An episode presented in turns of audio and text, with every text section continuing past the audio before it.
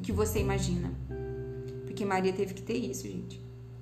Persistir, ser resiliente.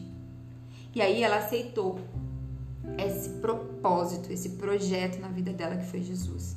Imagina se ela tivesse falado assim: ah, não, eu, meu ventre, isso aqui, quero não, Senhor.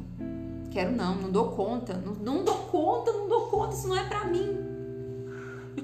De nós, gente, temos rejeitado os projetos que Deus tem para nossa vida, porque a gente acha que a gente não dá conta. Gente, se ele colocou uma missão no teu coração, se ele colocou uma família na tua vida, se ele colocou esse propósito na tua vida, porque ele já sabia que você daria conta. Ele já sabia que era esse para você. E aí Maria falou assim: seja feita a tua vontade. E aí, o que que acontece? Ela não foi lá correndo para José, né? Porque ela tinha uma sabedoria diferente.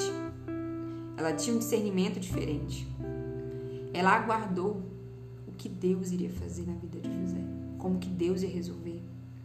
Quantos de nós, diante de um problema, diante de uma situação que a gente fica sem saber o que fazer, a gente está o tempo todo querendo contar, falar, abrir a boca, conversar, falar, resolver com a nossa força.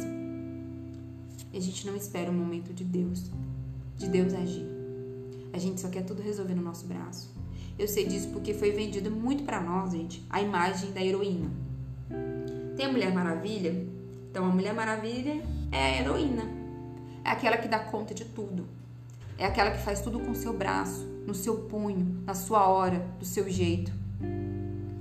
E essa imagem, gente, de heroína tem estado como um arquétipo, que é uma imagem que atinge o nosso subconsciente e faz com que a gente sempre esteja fazendo algo para ser a heroína, para ser a salvadora da pátria.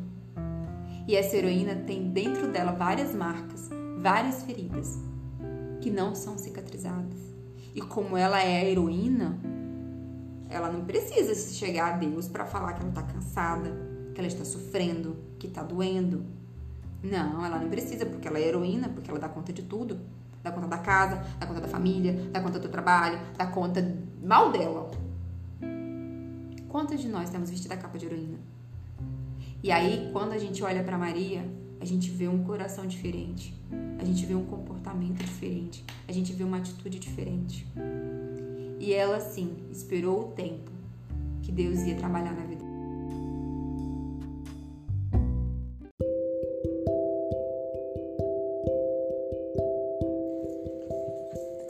Dias de chuva. Para que eu vou reclamar se a chuva é o Senhor quem dá? Para que eu vou reclamar se o sol é o Senhor quem dá? Para que eu vou reclamar se sou feito do amor mais puro? Mesmo em dias difíceis, o Senhor me diz estar ali. Me lembra de agradecer, me lembra de estar presente. Para que eu vou reclamar se o presente também é o Senhor quem dá? O que me resta é agradecer e dançar na chuva, igual uma criança que aceita o momento e o aproveita, sem murmuração, sem reclamação, sem resistência e assim pude enfim sentir o Senhor dentro de mim. A chuva lá fora era só reflexo da tempestade aqui dentro. Quando eu aceitei o agora, tudo passou e eu pude sorrir.